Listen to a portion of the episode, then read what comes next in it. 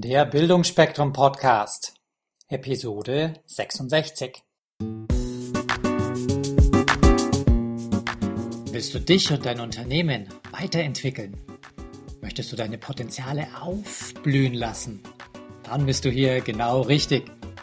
Hier bekommst du Anregungen für eine stabile Lebensfreude und Erfolg in allen Rollen deines Lebens. Hallo und herzlich willkommen, liebe Zuhörer.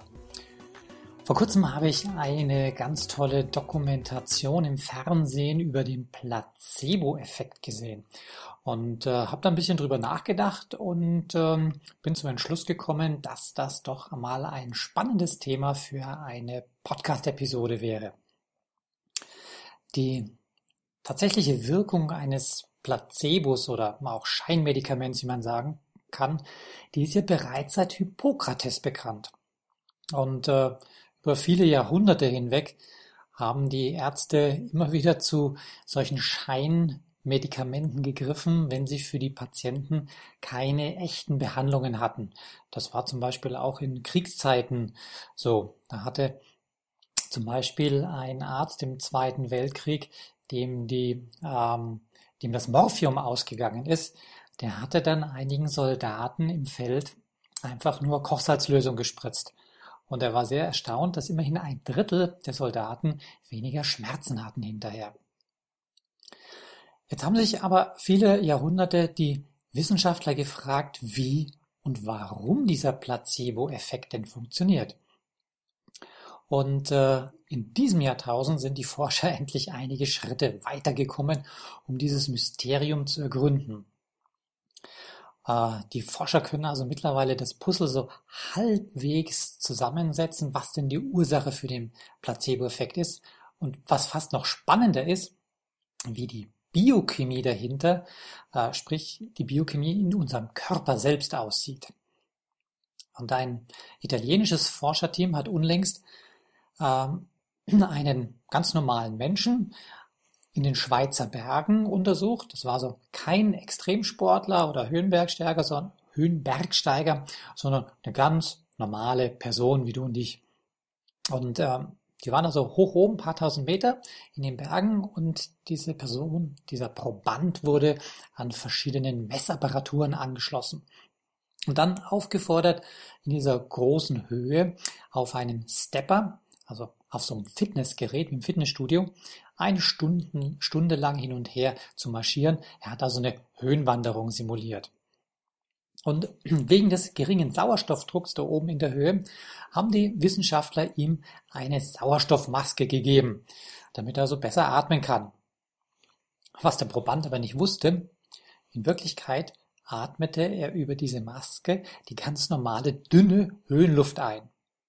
So, und was jetzt sehr spannend war, Dennoch reagierte sein Körper so stressarm, als ob er ständig diesen guten Sauerstoff zugeführt bekommen würde. Heißt, die Cortisolausschüttung in seinem Körper hat nicht dem entsprochen, wie jetzt eine Anstrengung in der großen Höhe sein müsste, sondern es war bei ihm eher so wie ein Spaziergang in der Ebene. Spannend ist es jetzt, dass für einen derartig positiven Effekt nicht einmal die Einnahme von irgendwelchen äh, Substanzen not notwendig ist. Also wie jetzt in dem Schweizer Bergbeispiel war, war die Substanz die, die scheinbare Gabe von Sauerstoff. Sondern es reicht schon aus, dass eine vertrauenswürdige Person entsprechende Worte von sich gibt. Man kann also insofern von der Droge Arzt sprechen. Und dazu eine weitere Studie aus den USA. Die haben einen Patientenpool untersucht mit unklaren Befindlichkeitsstörungen. Was ist das? Da sind also Menschen gekommen, die haben sich nicht wohlgefühlt, denen ging es nicht toll und man hat aber keine Diagnose stellen können. Also die Ärzte haben nicht festgestellt, der ist wirklich krank, aber okay, die Leute haben sich sehr unwohl gefühlt. Und daraus haben sie zwei Gruppen gebildet. Der ersten Gruppe hat man gesagt, Ihnen wird es bald wieder besser gehen. Mehr nicht. 64 Prozent aus dieser Gruppe fühlten sich nach zwei Wochen deutlich besser. Der zweiten Gruppe hat man gesagt, sie haben unklare Beschwerden. Wenn diese anhalten, dann kommen Sie bitte schön nochmal zu uns ins Institut. Von dieser zweiten Gruppe fühlten sich nur 39 Prozent besser. Das heißt, alleine durch eine geschickte Wortwahl konnte bei doppelt so vielen Patienten ein adäquater Gesundheitszustand erreicht werden. Und äh, nochmal ganz wichtig, der ersten Gruppe hat man nicht gesagt, ihnen fehlt nichts oder sie sind kerngesund. Man hat nur gesagt, ihnen wird es bald besser gehen. Und der zweiten Gruppe hat man nicht gesagt, sie sind todkrank, sondern einfach nur ganz ehrlich, sie haben unklare Beschwerden. Und wenn es nicht besser wird, kommen sie wieder. Man hat nicht gesagt, es ist irgendwas Tragisches. Was für mich jetzt ganz erstaunlich ist, was in dieser Dokumentation herauskam, dass der Placebo-Effekt auch immer einen Teil der Wirkung von richtigen, also echten Medikamenten oder echten ärztlichen Eingriffen ausmacht. Und der angesehene Placebo-Forscher Professor Manfred Schedlowski aus der Uniklinik Essen, der schätzt, dass bis zu 70 Prozent der Wirkung einer echten Therapie lediglich auf einem Placebo-Effekt beruhen kann. Oder anders ausgedrückt, zwei Drittel der positiven Wirkung beruhen nicht auf dem Medikament oder des Eingriffs selbst, sondern nur an dem ganzen Drumherum. Auch wenn jetzt momentan noch nicht alles von diesem Drumherum bis ins letzte Detail entschlüsselt ist, äh, es gibt doch einige Aspekte, die man heute als Fakten ansehen kann. Einmal das Wichtigste, der Placebo-Effekt hat eine starke psychologische Grundlage. Zum einen ist es die Erwartungshaltung des Patienten, zum anderen ganz, ganz wesentlich das Vertrauensverhältnis zum Therapeuten. Man kann sich das so vorstellen, wenn jemand unter Schmerzen leidet und äh, er bekommt von dem Therapeuten Tabletten, dann geht der Patient einfach davon aus, dass die Schmerzen verschwinden werden. Und das tun sie dann häufig auch, selbst wenn es kein echtes Medikament war. Untersuchungen konnten jetzt aber auch zeigen, dass alleine die Größe, die Farbe und sogar der Preis von echten Medikamenten sich äh, auf diesen zusätzlichen positiven Effekt auswirkt. Und deswegen investieren auch Pharmakonzerne viel Geld darin, diesen Placebo-Effekt zu ergründen. Denn wie oben gerade erwähnt, äh, kommt zu der reinen Wirkung des Medikaments auch noch dieser Placebo-Effekt immer dazu. Heute wird also eine Tablette oder eine Kapsel ganz bewusst auf einen möglichst großen, ich nenne es mal positiven Effekt hin designt. Und äh, anregende Medikamente, die haben meist die Farbe gelb oder orange. Beruhigende sind eher blau. Ähm, Viagra, äh, ich glaube, ja, ich habe es nie gebraucht, aber Viagra ist das nicht die blaue Pille? Ähm, naja, irgendwie Ausnahmen bestätigen wohl die Regel. Ah, ich weiß schon. ist wahrscheinlich so. Wenn, wenn ich als Mann, der Probleme hat, diese Viagra-Pille nehme, dann kann ich ganz beruhigt sein, dass das abends im Bett wieder läuft. Na gut. Ähm, dieser Placebo-Effekt, der, beinhalt, der beinhaltet aber weit mehr als nur die Gabe von so traubenzuckerhaltigen Kapseln. Denn die Arzt-Patienten-Beziehung und die gelungene Kommunikation zwischen den Zweien, die spielt eine ganz große Rolle bei der Wirksamkeit von Placebos. Wesentlich ist also ein vertrauensvolles Verhältnis zwischen Arzt und Patient. Und äh, man hat auch festgestellt, dass sowohl der Glaube des Therapeuten als auch des Patienten, dass die vorgeschlagene Therapie erfolgreich sein wird, ganz wichtig ist.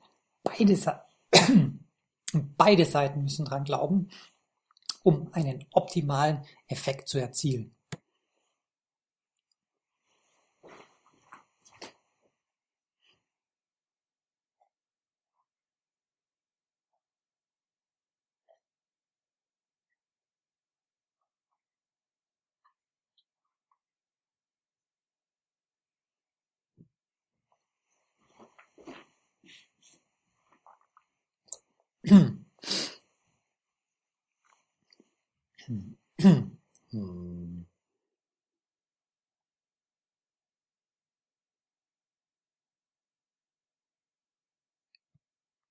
Und dies funktioniert dann besonders gut, wenn die soziale Bindung zwischen Arzt und Patient gut ausgeprägt ist.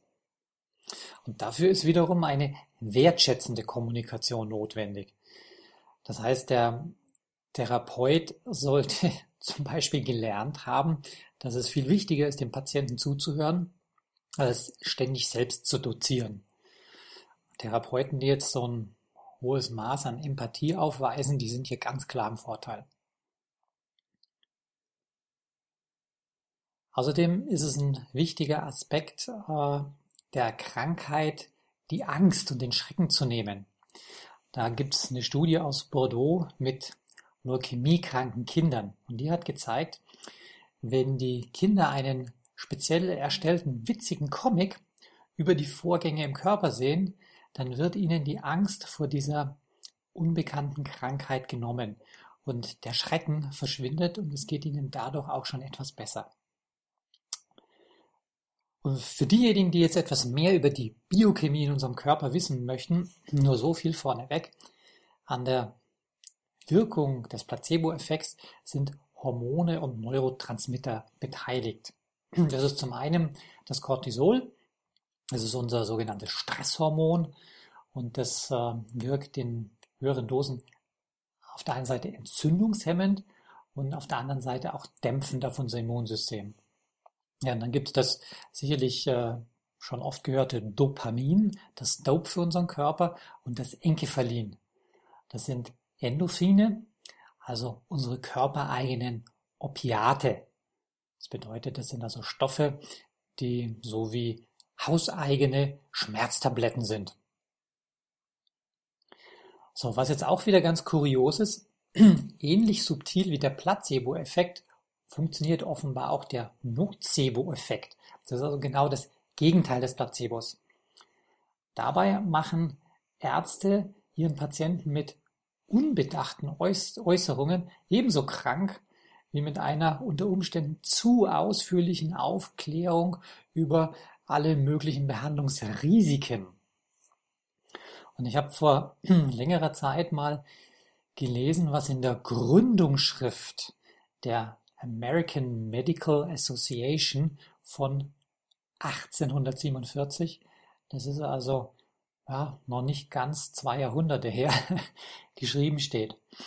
Das ist also so eine, so eine Ärztevereinigung in den USA. Da steht drin, das Leben eines Kranken kann nicht nur durch die Handlungen eines Arztes verkürzt werden, sondern auch durch die Worte oder sein Verhalten. Also wenn ich heute hier sage, dass man so langsam in diesem Jahrtausend gerade aufklärt, was der Placebo-Effekt ist, dann waren die Ärzte da vor 170 Jahren in den USA schon ziemlich weise, dass die kapiert haben, das Wort des Arztes ist sehr, sehr wesentlich. So vielleicht stellt sich jetzt der eine oder andere von euch die Frage, was ihr davon für Nutzen haben könnt von diesem Thema. Also erstens, wenn ihr einen Arzt oder Therapeuten aufsucht, dann achtet darauf, darauf, dass euch dieser auch sehr sympathisch ist. Und vor allem, dass dieser euch zuhört und eher mehr Fragen stellt, als sofort zu dozieren anfängt. Und zweitens, wählt euch einen Therapeuten, der euch am Ende der Sitzung auch aufmuntert. Damit meine ich zum Beispiel, ähm, wenn Sie sich jetzt äh, gut schonen und diese Medikamente nehmen, dann wird es Ihnen spätestens übermorgen schon wieder viel besser gehen. Oder vielleicht könnte sowas sagen wie, ah, ich habe hier noch was auf pflanzlicher Basis. Ich weiß nicht, was Sie davon halten, aber viele von meinen Patienten berichten mir, dass sie sich damit viel rascher von ihrer Erkältung erholt haben als sonst. Ja, und drittens möchte ich äh, von einer meiner persönlichen jüngsten Erfahrung mit Ärzten berichten. Ich äh, hatte vor ein paar Tagen ein, eine Augenoperation und bin ursprünglich zu einem Augenchirurgen gegangen, der mir empfohlen wurde von dem Augenarzt meiner Tochter. Und da war auch alles ganz professionell in dieser Praxis. Äh, und ich habe einen Kostenvoranschlag bekommen. Das war eine größere vierstellige Summe. Und dann wollte ich mit der Praxis nochmal drüber sprechen, über die Kosten.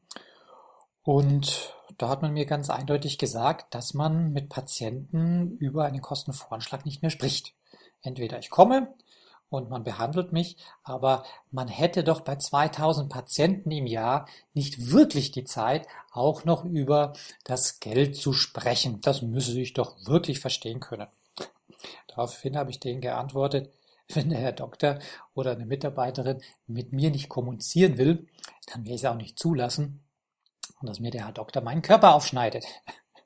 Also kurzum, ich hatte das Vertrauen in diese Praxis verloren, dadurch, dass sie einfach mit mir nicht reden wollten und bin natürlich nicht hingegangen, weil äh, und ich hatte also diese Zusammenhänge über den Placebo-Effekt damals noch nicht so gekannt.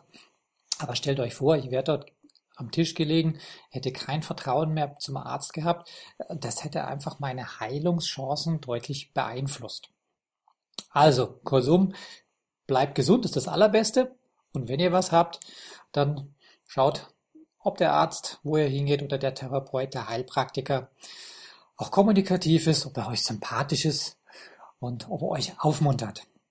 Wenn ihr Ideen dazu habt, schreibt mir bitte unter info@bildungforme.com. Ansonsten wünsche ich euch eine schöne und gesunde Woche. Euer Wolfgang.